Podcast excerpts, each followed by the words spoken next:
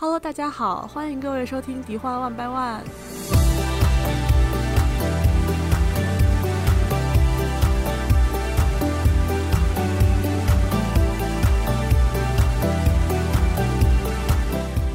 嗯，好的。这是我们时隔很久啊，久违的一期更新。因为各位主创现实生活中比较忙碌的缘故，然后也因为缺少可以用来讨论的题材，所以我们好久都没有和大家见面啦。没有想到，就是其实有一些听众还是呃非常热情的通过私信催更我们，让我们非常的受到鼓舞。就是以前做的时候没有想到，其实原来这个还有人真的在听。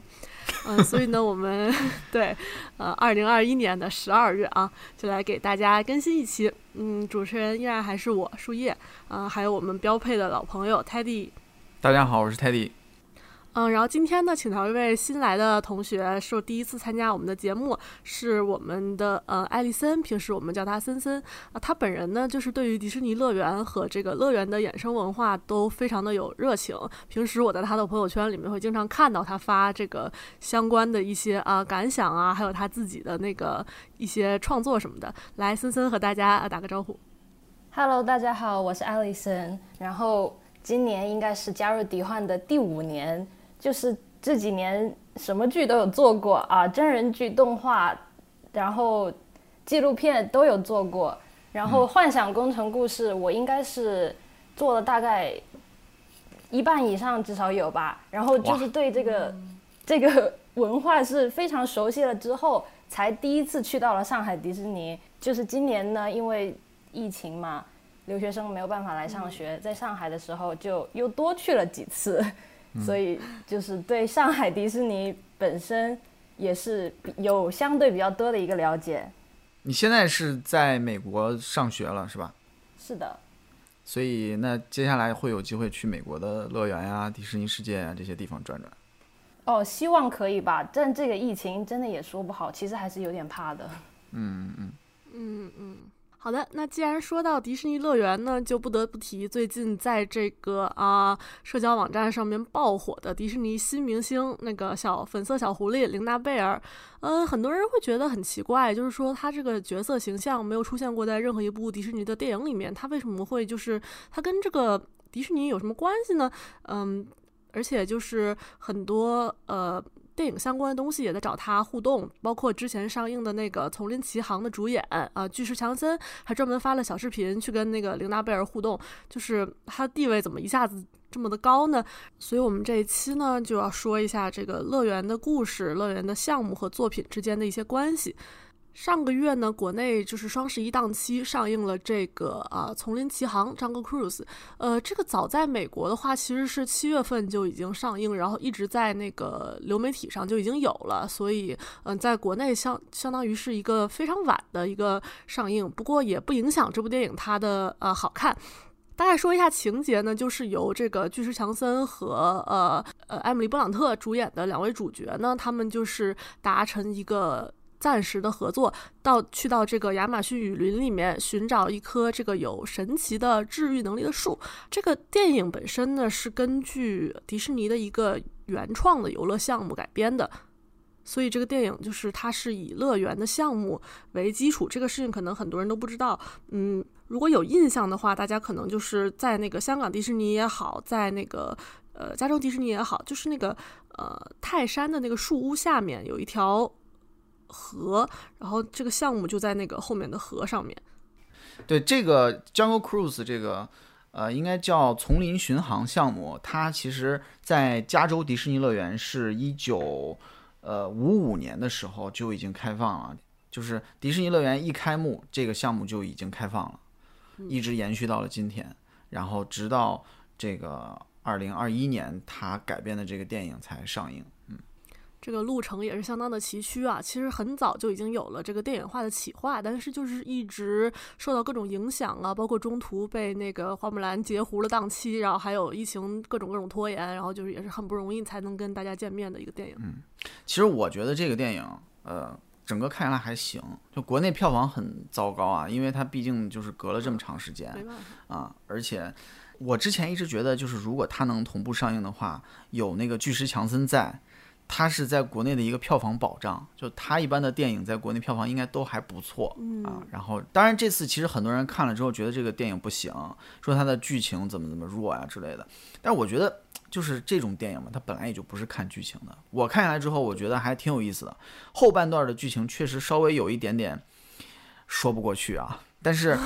它的整个的动作戏，然后包括里面这个氛围的营造跟节奏，我觉得都非常棒。都是一部比较，我觉得是完成度非常高的一部呃乐园项目改编的电影，而且我特别喜欢里面 Emily Blunt 的那个表现，我觉得她特别飒。嗯嗯，两位主演都。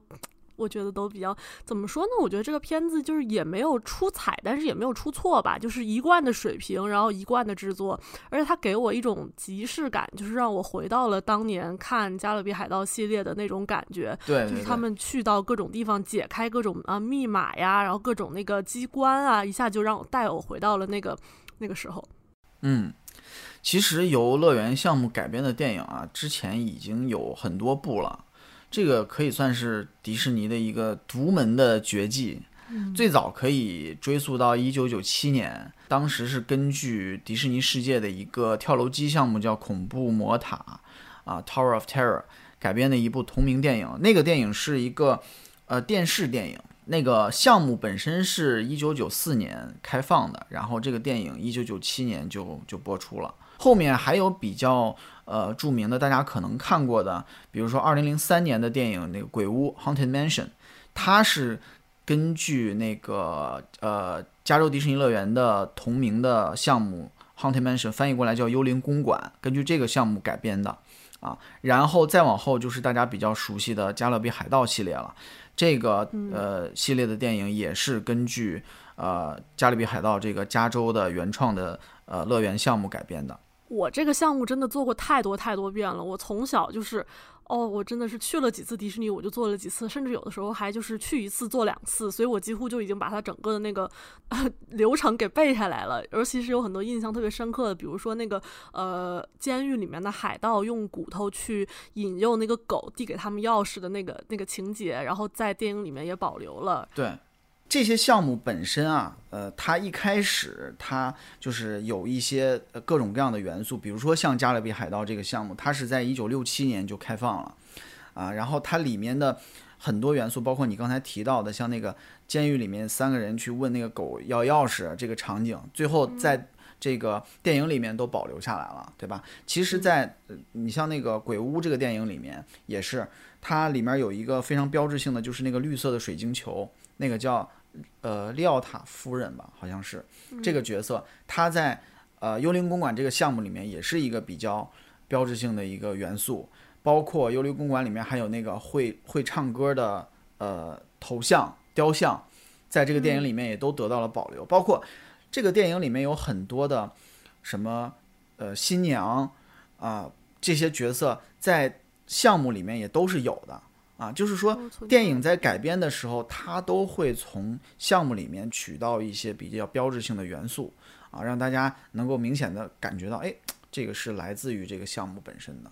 但是，在这个电影火了之后呢，它反过来又会去影响这个项目本身。就比如说，对吗？加勒比海盗这个项目，这个杰克斯派斯派罗船长，他这个形象其实是电影里面原创的一个角色。但是因为这个电影在全球的大火，最后呢，呃，迪士尼乐园的这个项目里面也加入了这个角色，包括其他的一些改动，就是为了体现这个电影里面的一些剧情啊、形象啊之类的，对吗？你看，我就是一个这个行这个行为的一个受益者嘛。我就是先看了电影，我才去玩的这个项目，所以我就是理所当然的觉得这个项目是根据电影改编的。然后在我看《幻想工程故事》之前，我甚至不知道这个是一个那么早，就是六一九六几年就有的一个原创项目。嗯，其实你看上海的加勒比海盗的项目，干脆就是由电影改编了，已经不跟那个加州迪士尼乐园的项目已经基本上完全不一样了。嗯，因为它先进太多了，对对，而且上海的这个项目里面，什么什么 David Jones 呀，什么 Flying Dutchman 那些船是吧？全都有，都都是第二部、第三部电影里面出现的这些元素。嗯，是的，这个年代也是有一个优势，因为上海迪士尼的加勒比海盗是最新的一个项目，所以它可以在原版上做出很多很多的改动，加上科技的进步啊什么的。因为一开始在加州迪士尼乐园的这个项目呢，华特亲自设计的，他一开始的预想就是一个类似于展览一样，大家坐着这艘船啊，在里面游一圈，然后就出来了。然后在进入中国市场的时候，上海迪士尼加勒比海盗这个项目的这个设计师，他说他带了几位中国朋友来到加州体验这个项目。之后，他们这几位中国朋友呢，就说啊，觉得有点无趣，所以在设计上海迪士尼的加勒比海盗的这个这个乘坐项目的时候，就增加了很多更具有互动性的一些元素，就是你坐在这个船上，你就是主角。嗯，如果有坐过的话，大家应该都知道，他在进去的时候就会告诉你说，你现在就是杰克手下的海盗们。就是你们这群游客，你要把自己带入这个场景中，就是你们在这场战斗中在参与。嗯，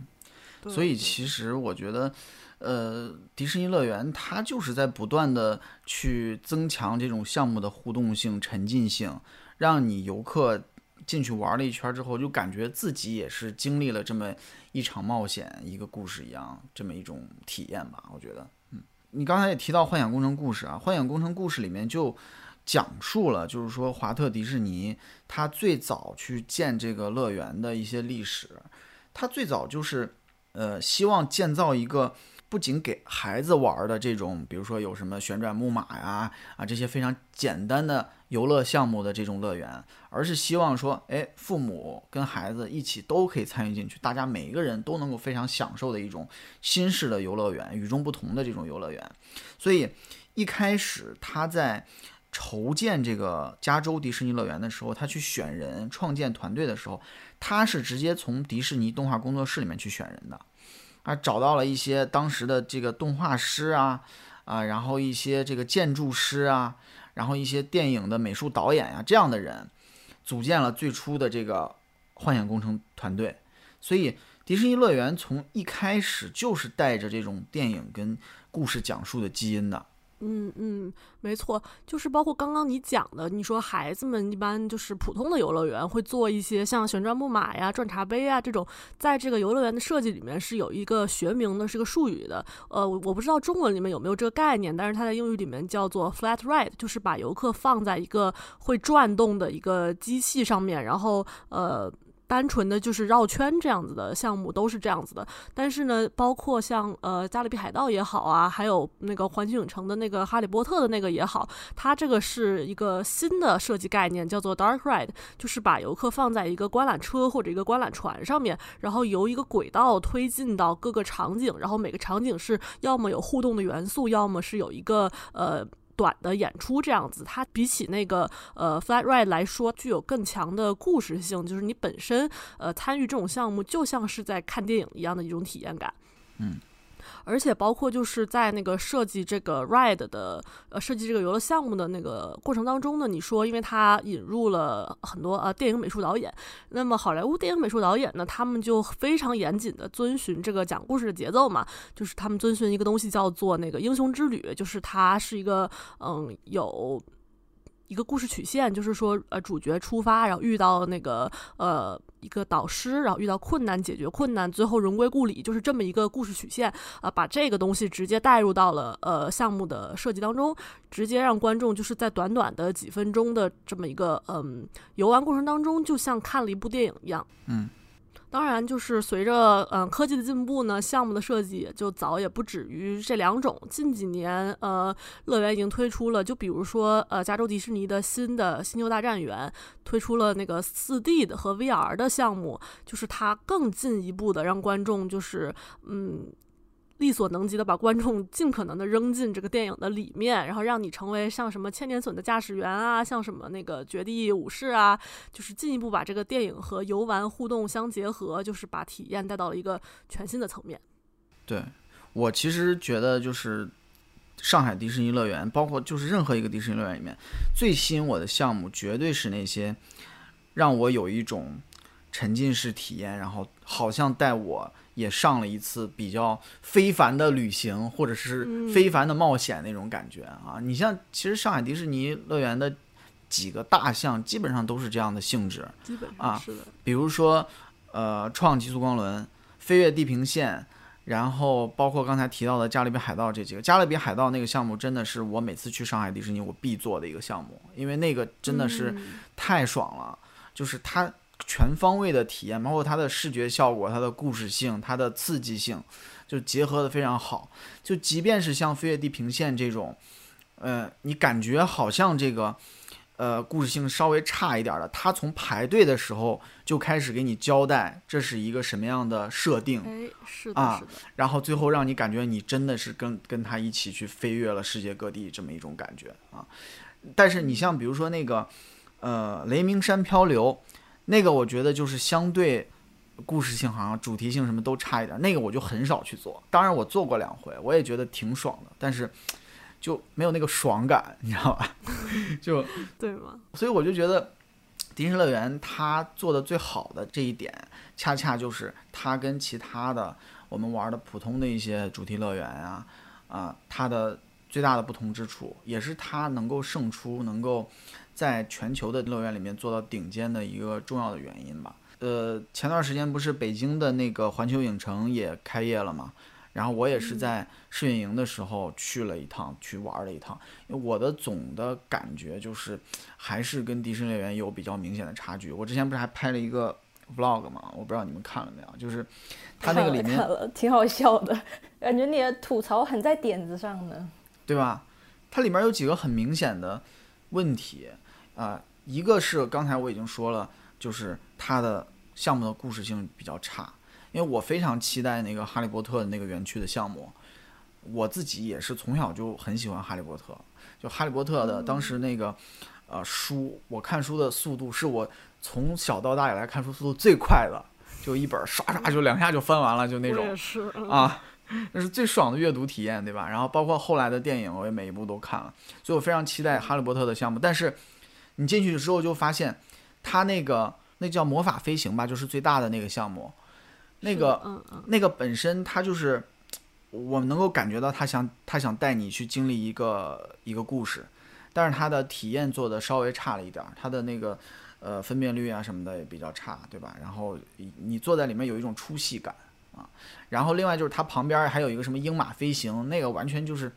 毫无主题性，毫无故事性，半分钟结束了。你下来你要问我说这跟哈利波特有什么关系，我完全说不说不出它跟哈利波特有什么关系，可能只有名字上有关系。然后就是其他的还有很多的项目都是这样，包括那个呃什么霸天虎过山车，那个我压根儿没敢坐，那个我是不知道，因为它是一个完全室外的过山车嘛。就当你在那个过山车上面的时候，你肯定是感觉不到任何故事性的吧？我不知道那个呃树叶你应该也去了，你是整个是一个什么感受？我其实也是一个不敢坐过山车的人，对不起，折在了胆儿小。啊那你们坐创不会被吓死吗？坐创我觉得非常爽，真的。吓得半死了。我其实有点怕过山车，但是创我觉得没有那么的激烈，它至少没有那种就是我我受不了的是那种倾斜过大的那种过山车。嗯，创没有翻个儿，创没有就整个翻过来。对，而且创我是因为看了之前的，包括那个呃《创战记》那个电影，对，还有后来的那个《创崛起》的那个动画，我们组还翻了嘛。就是你对于他那个光轮摩托的比赛，你印象非常深刻。你你看过那个电影之后，你一进去就知道他要干什么，就那种感觉，你就觉得哎，我也坐上了这个光轮摩托。然后，呃，既然老大刚刚把迪士尼和环球对比了，我首先要说，就是你的粉丝滤镜，你肯定是有的啊，你就是你就是有粉丝滤镜。然后，因为我个人，如果你让我在迪士尼和环球里面二选一的话，我其实会偏向于选去环球。就是如果两个里面只能去一个的话，我会选去环球。一个是因为它呃门票比迪士尼便宜二十刀啊，这个是一个原因。然后其次呢，就是我觉得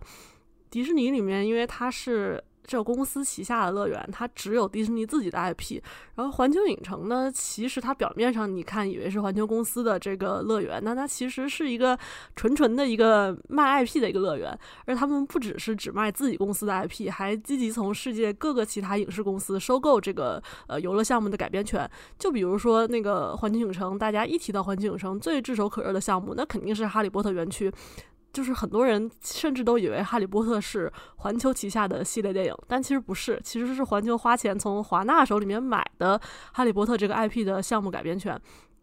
同理，还有就是像什么《功夫熊猫》啊，然后《辛普森一家》呀这些主题园区都在环球里面，但它都不是环球自己的作品。就是《功夫熊猫》是从梦工厂买的，然后《辛普森一家》是从福克斯买的，然后福克斯。梦工厂现在也属也是环球的，嗯嗯，但那个时候还不是嘛？对，那时候不是，嗯。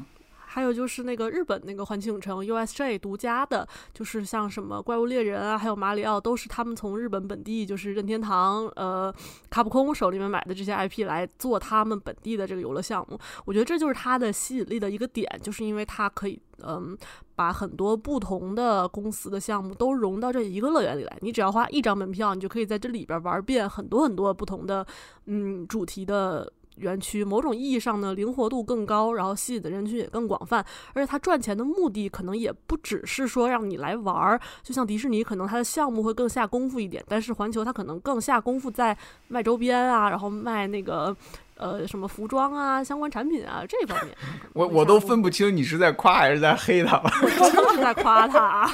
因为就是你看啊，环球影城它的英文是 Universal Studios，对吧？然后中文也翻译成影城，就是他给我的感受，给我就我没去之前，他给我的直观感受一直是我要进去体验电影，我要进去，我要把我自己置身于电影之中。但是我进去了之后，发现很多项目它真的只是借用了一个 IP 或者是一个角色，它很多跟电影关系不大。尤其我记得最经典的是那个有一个大黄蜂的一个项目，就就就跟蹦迪一样，它在中间打碟，然后两边转悠的那个，你坐在车里面，它在那转圈儿，就跟那个呃上海迪士尼的小熊维尼那个蜂蜜罐差不多的一个概念吧。但是它做成了一个大黄蜂打碟蹦迪这么一个 一个一个玩法，然后里面还放什么小苹果之类的，就我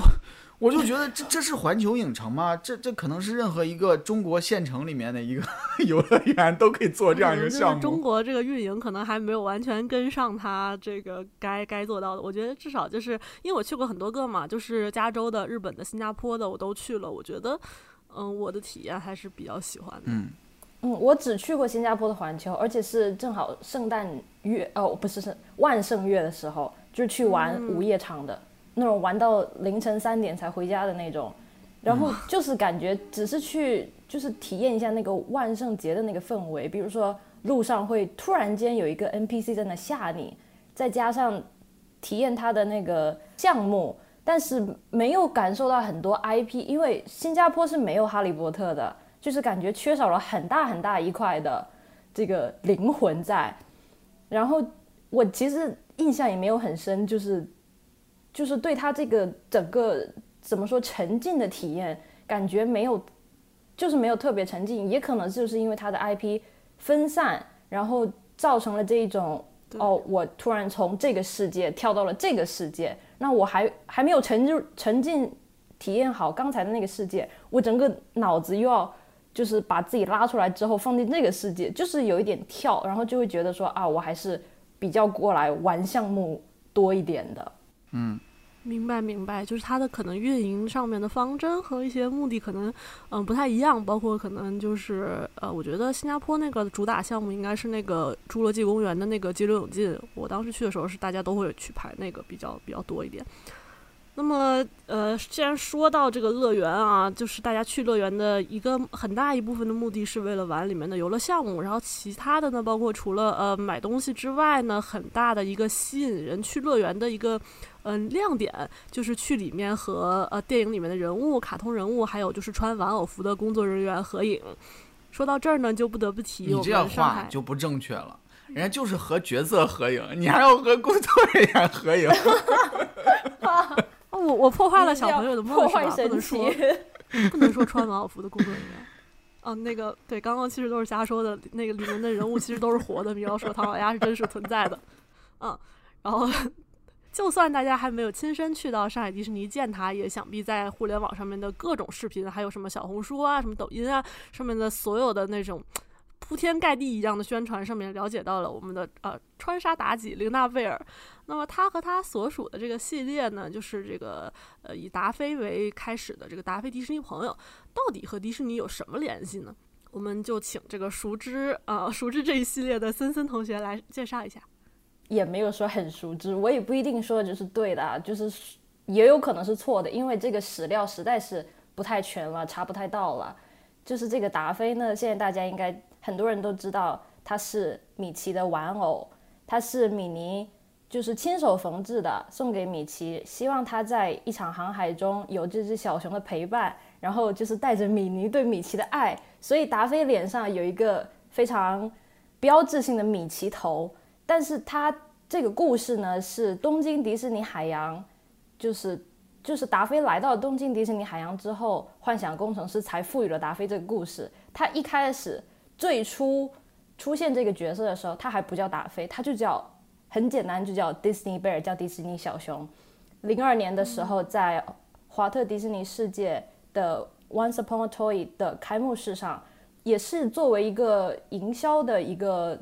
就是吸引卖、吸引买家的点出现的。然后这一段呢，就是啊，说错了，千万不要打我，因为我。我也是隐隐约约、断断续续有看过，但是已经查不到了。所以就是他零二年的时候就已经在美国推出了，对吧？当时他就是为了卖这个玩偶。嗯，是这么说，但因为当时说就是迪士尼非常不满这家泰迪熊，就是 Stave 这个公司，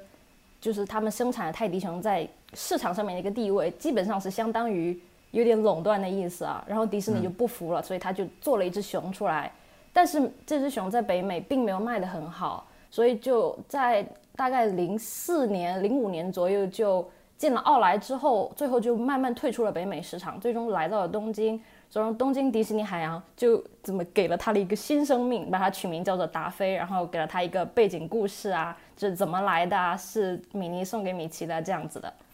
嗯，然后他还有好几个朋友，现在一共是出到了六个还是七个？现在这个系列的话，总共是七位角色。然后，首先是达菲，然后雪莉梅呢，跟达菲是比较相似的，也是米妮做的一只小熊。然后这只小熊呢，是为了让达菲不孤单。对，所以如果你去上底的话，会听到，呃，可能游客互动的时候跟达菲和梅梅说“你爸你妈”，就是说米奇和米妮的意思。哦，这样。对，然后。雪莉梅是一二年的时候出的嘛，然后到了一四年，就是幻想工程师开始给达菲交朋友了，然后就就有了现在是五位朋友，就是绿色的猫杰拉多尼，紫色兔子星黛露大家都知道，也是非常火的一位啊女明星，然后在香港登场的可奇安哦。在在夏威夷登场的奥勒米拉，还有最新在我们上海迪士尼首发的这个小狐狸琳娜贝尔，前四位角色就是达菲、雪莉梅、杰拉多尼和星黛露，都是在东京迪士尼海洋首发的。然后呢，东迪海洋就是也为他们做出了一些就是比较特别的，呃，就是不仅仅有人偶互互动合影啊，和也不仅仅是卖周边，还特地为他们推出了舞台剧。就是为大家表演说啊，达菲是怎么出生的，是就是为什么会出生，雪莉梅为什么会出生，然后达菲是如何遇见了杰拉多尼和星黛露，成为了好朋友的。这些舞台剧在疫情之前呢，在东迪也是非常火爆的项目。所以我听下来，我的一个感觉啊，就是一开始呢，啊，就是为了卖玩具，啊，然后呢，在美国卖卖不出去呢，哎，日本人觉得说，哎，那我们估计可以卖出去。啊，我们就试着卖，哎，卖了感觉还不错，哎，那我们再多搞几个，多卖点儿，是吧？是这么个意思。然后，就是然后出来说，哎呀，那那不行啊，那那这几个人，我们也得给他配点故事啊，哎，我再给他搞点舞台剧啥的，哎，先上车后补票，是吧？就更利于我们继续卖他们。就我我听下来就是这个感觉，差不多是这样的，可以说。嗯。明白明白。所以就是呃，总的来说呢，这个系列就是迪士尼朋友的朋友的朋友的朋友和他们的朋友。对，因为我就感觉这个路径啊，其实跟其他的迪士尼的角色完全是相反的了，你不觉得吗？就是其他的一定是我们先有一个这个影视，然后里面的角色，哎，把它拿到乐园来，然后他发现大家比较喜欢他，然后我们再去卖他的周边。我觉得这个路径好像是迪士尼的一个传统路径，然后它在这个系列上面，它是等于是反其道而行之。我就觉得他。既然都卖到这么好了，就是迪士尼也不考虑给他们搞个小动画什么的吗？我就觉得米奇二零一三年那个那个短喜剧的那种形式，一集三分钟挺好的，或者搞个什么雪宝讲故事那种也挺好的，但他就是一直没有，就只有他那个玩偶上挂着一个小小的纸片，打开是一张故事书，也就只有这样了。说不定将来可能他们足有足够的人气之后，那个官方会考虑这个事情。因为我觉得有一个问题。就是，呃，你看迪士尼所有的内容生产都是在美国，对吧？对。但是在美国当地，它这个系列并不受欢迎，所以他们的这些动画工作室，我觉得很难说去为他们开辟一个新的内容，然后专门做他们，因为授权，呃，当然也是可以的了，但是这个钱肯定不是由美国那边出。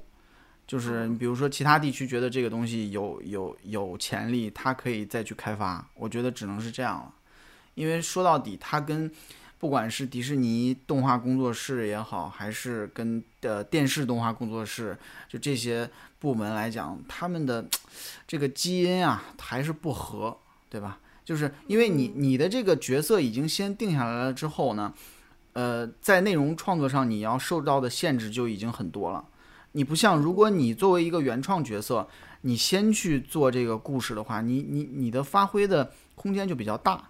因为我相信，其实内容创作者他是不希望一开始给他过多的这种设定上的限制的。但是呢，既然说到这个达菲系列，我就必须得夸一夸日本迪士尼的这个设计部门，给他们的园乐园带来的人气和赚到的钱，真的就是太有太大的功劳了。首先就是。从一开始，呃，从东迪开业以来，一直到现在，每一年圣诞都会推出他们自己设计的限定周边，而且就是和迪士尼传统周边的画风就是非常不一样，它是在设计上面非常有美感。然后就是每一年，就是嗯，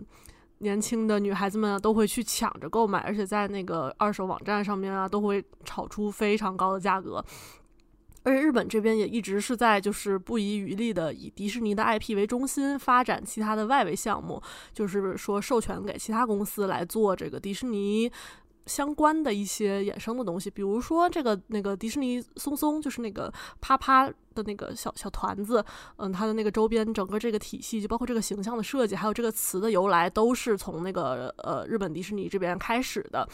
首先，“松松”这个词就是从日语的那个“堆堆堆叠”这个词来的。然后还有就是一直的那个游戏游戏系列《王国之心》，它也是把呃米老鼠、唐老鸭啊，然后呃高飞、布鲁托这些角色借给了呃游戏公司，让他们就是在用新的角色带着这些呃迪士尼人物走上冒险。这个游戏也是一直以来就是。呃，一直在出新的作品啊，然后人气不管是在欧美还是在日本都非常的高。然后那个还有就是这两年最新的呃迪士尼相关的手游就是《扭曲仙境》，他们把迪士尼这个类似我们以前做的那个后羿的 IP，就是说反派的一些呃反派血缘的孩子们啊，他们的亲戚，他们的那个后代，然后把这个嗯。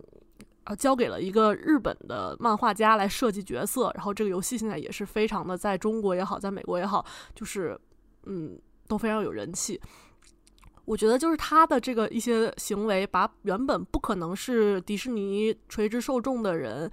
拉入进来了，就比如说你本来喜欢的是啊日系的游戏啊，或者说是日系的那个漫画动画，但是你通过这些作品，然后你就是哎，他们进行了一个结合，就是你在呃玩到你本来喜欢的作品之后呢，你还顺带就是进入了迪士尼的受众群体。嗯，从营销的角度来看，我觉得确实是非常成功的啊，尤其是在国内也一样了。这个最近这个玲娜贝尔成天上热搜，对吧？在哪儿都能刷到他。在微信上成天收到的都是朋友发过来的这些表情包，他也不管我喜欢不喜欢这个角色，就要给我发，就是，而且我打听了一下，就是呃，我们成天在微博上看到的相关的热搜啊，真的不是上海迪士尼乐园买的，他们从来不会去买这种营销号推上去的这种热搜，啊，真的就是因为他有人气自带流量，而且我发现啊，这个角色真的很适合短视频，很适合在抖音啊这些平台上面去传播，你知道吧？他，我看了一个短视频，就是呃，他跟那个米老鼠一块儿走出来，然后互相谦让，有一个视频，那个我是真给看乐了，你知道，我实在是没忍住，我也给看乐了。但是他确实对于这个一般的，你刚才也说了嘛，拓展非迪士尼粉丝的这个新的受众，我觉得对于在这个目的上，我觉得他做的非常好，整个的营销也做得非常好。但是像这种就是背景，就是故事背景并不丰富的这些角色，我觉得他的生命力真的是要由乐园的这些人偶来赋予的。就是他要受欢迎，你的人偶必须要，比如说可爱吧，大家都肯定会说啊，喜欢是因为可爱。那就是，其实他们人偶互动也还蛮有意思的啦。就我也不知道是不是上海迪士尼特有的，有时候有那种光景哦，你去他们找他们互动，然后一不小心呢把他们惹怒了，他们开始要么扭头不理你啊，或者开始嗑瓜子啊这些的，就是因为那一瞬间感到很很有趣，很快乐。是，是，嗯，因为它这是一个不需要你过多积累，不需要过多背景知识，你就能够体验到的那种快乐。是，对，就是。你只要带着他的周边去跟他随便说一些话，就是能收获到一些呃反应。但是如果你是，就是对于大很多一部分的怎么说，现在林娜贝尔的新的粉丝啊，就是不太了解迪士尼其他角色的话，可能找他们互动就会有些尴尬，因为他们是要就比如说公主吧，他们一定要保持在我今天所扮演的这位公主的角色里面。那当时电影给我。赋予的是一个什么样的人设，我就是要什么样的人设。比如说，我有一次去找白雪公主，她真的就是好话唠，我一句话都插不进去。虽然我很想说，但是我真的一句话都插不进去。但就是就是这样子的话，可能这些没有看过电影的人，就是你可能会觉得啊，这样就没意思了。你又不让我说，是不是？那我最后我肯定是要找方向插进去说啊，你今天都做了什么呀？啊，你做了苹果派，那可我也可不可以去一起吃这样子的？但是就是这些新粉丝可能就就会觉得啊比较无趣，还不如找这些，他们就就是随时随地都会有有那个互动的反应，那就会很有意思。可能我觉得这是一个很成功的卖点。是，但是我觉得这样的话，对于嗯真正的这些深度的迪士尼粉丝，或者说传统意义上的迪士尼粉丝来说，会觉得有一点被这个。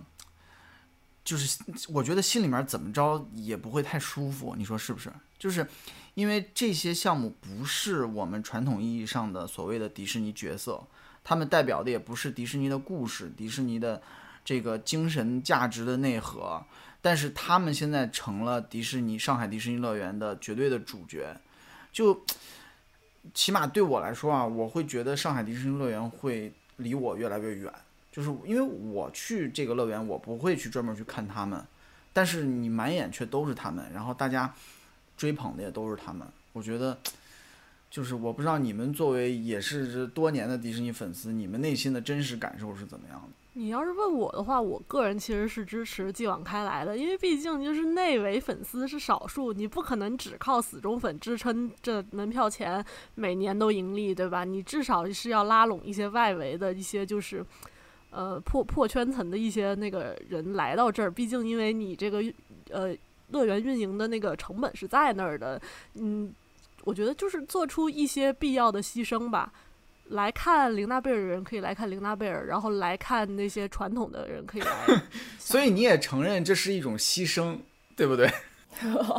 你你说的这个很对，就是呃。我觉得对于迪士尼来说，尤其它在中国现在它很难，对吧？你看它的这个电影进不来，故事进不来，你很难通过，嗯，像在美国一样，通过这些影视去拉拢更多的粉丝。那你可能就需要这种比较快的这样一种方式去吸引这个新的受众、新的粉丝。但是你想一想，呃，以这样一种比较我我想说，它是一种比较肤浅和快速的方式，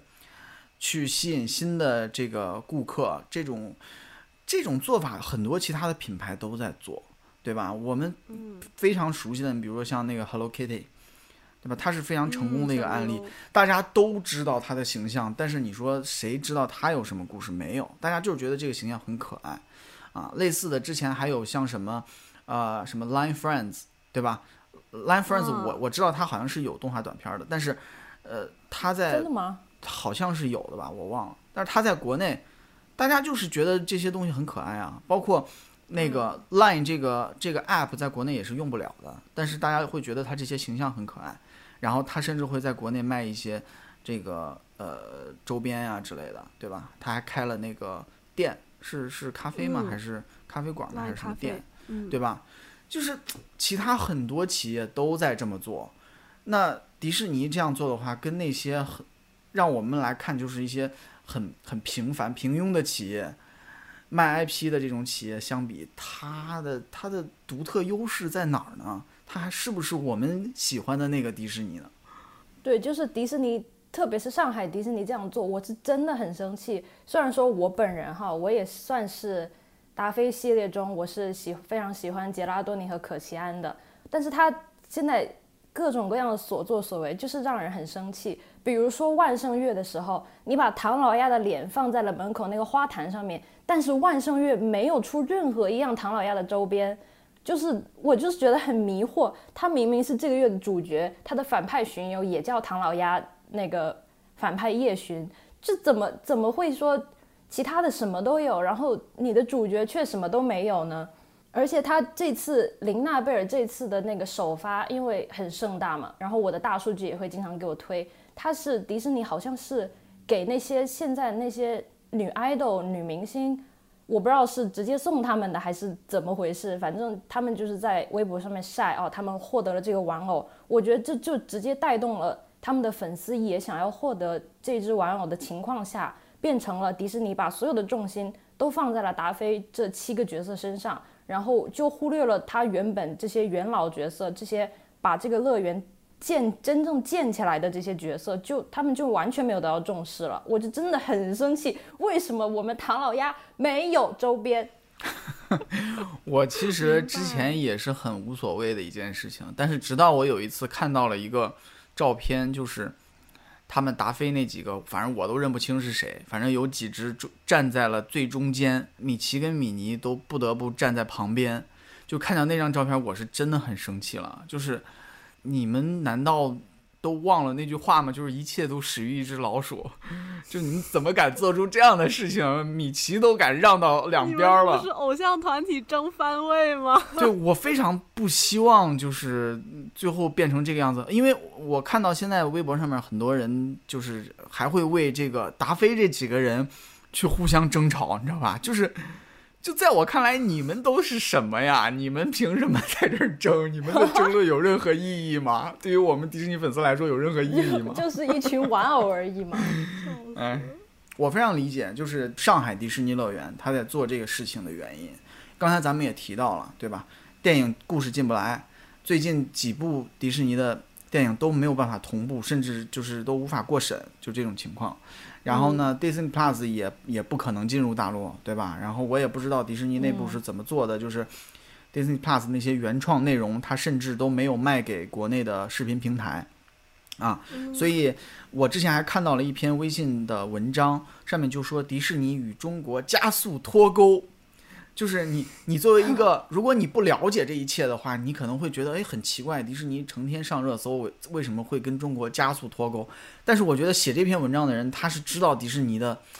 这个一切业务的基础在哪儿的，就是这些故事。故事进不来的话，那他就是在跟迪士尼，在跟中国脱钩。他想的其他的一些手段，都是为了弥补脱钩之后造成的这一块损失。嗯，但是你作为一个迪士尼这么一个。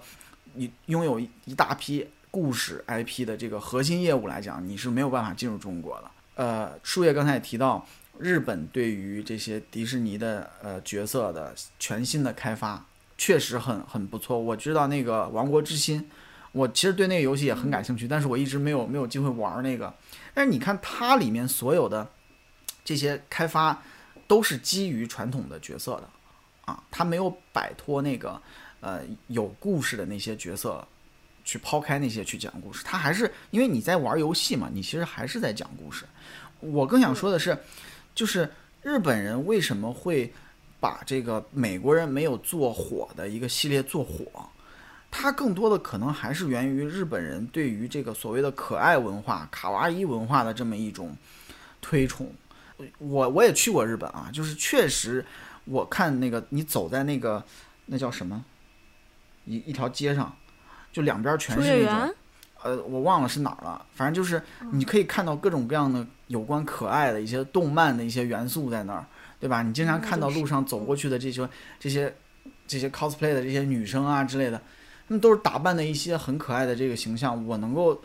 理解，就是说日本人对于这种文化的一种推崇。那其实我们同属东亚嘛，我们很多在在这个文化上面是有这个共通性的。我们的很多中国人可能也会喜欢这种所谓的可爱文化。呃，所以说，呃，日本人在日本能做成的这些系列，在中国能够做成，我觉得也是很自然而然的一件事情吧。啊，但是你看西方他就不吃这一类的东西，在美国，在欧洲，你很少看到他们会有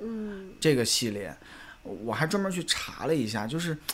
对于他们来说，很多人认为，呃，日本的这种可爱文化、卡哇伊文化，它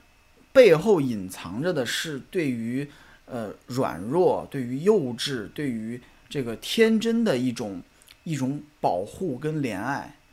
啊，他们有的人是这么理解的。我查有的人写的论文啊之类的，他们会说，这其实，嗯，这个其实是对于女性的一种在社会上的这个弱势地位，或者是说，呃，对于女性的一种刻板印象，然后在这种文化、流行文化领域的一种体现啊，有可能有这方面的因素。我能明白，嗯，我觉得他们。就是这个商品卖得好，能赚很多钱是情有可原。但是上海迪士尼现在处完全处于一个本末倒置的一个状态，真的就是，就是我很不理解，我很生气。我就觉得这个乐园在走一条非常让我非常不理解的路了。嗯，我是希望就是可以学，不要都学，就是学好的，然后嗯，我们改改不好的，然后。嗯，就是继往开来嘛，然后取其精华，去其糟粕。但是我是觉得说，在创收的压力面前啊，你很难就是让让他们去做出这种选择，因为呃，更加理性的选择一定是我通过这个系列，如果能够赚更多的钱的话，我就要赚更多的钱，对吧？尤其是。呃，电影在中国进不来，你就没有票房。那你最大的创收肯定来源于乐园跟跟相关的消费品，对吧？那既然这个东西这么好卖，反正我还是就是希望说，大家能够谨记迪士尼代表了什么，因为这才是迪士尼能够呃延续这一百年的原因，就是因为大家知道，呃，他最擅长的东西是讲故事。然后一切业务的基础都是通过讲故事，呃，来来展开的。你包括的米米老鼠第一次出现，也是出现在一个故事里，也是出现在一个短片里，对吧？就是所以一切都始于一只老鼠。其实它背后的意义正是说，我们一切都应该从故事出发，然后去延展我们的业务。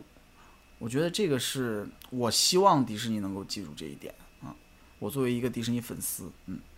我要引用一下华特先生的一句话，嗯，就是他在《幻想工程》的首集里面就有提到，他与他共事的同事说到，华特曾经说过，只要世上还有想象力的存在，迪士尼乐园就永远不可能是完美的，就它永远都会有进步的空间。所以，想象力与它所产生的这些产品，才是我觉得是迪士尼乐园非常重要的一个因素。就是我也非常希望上海迪士尼不要忘记。这个因素还有还有这句话，非常好啊，非常完美的升华。不忘初心，方得始终嘛。那么感谢大家收听我们这一期的迪幻 One by one，呃，我们下期再见，谢谢大家，谢谢，拜拜，拜拜。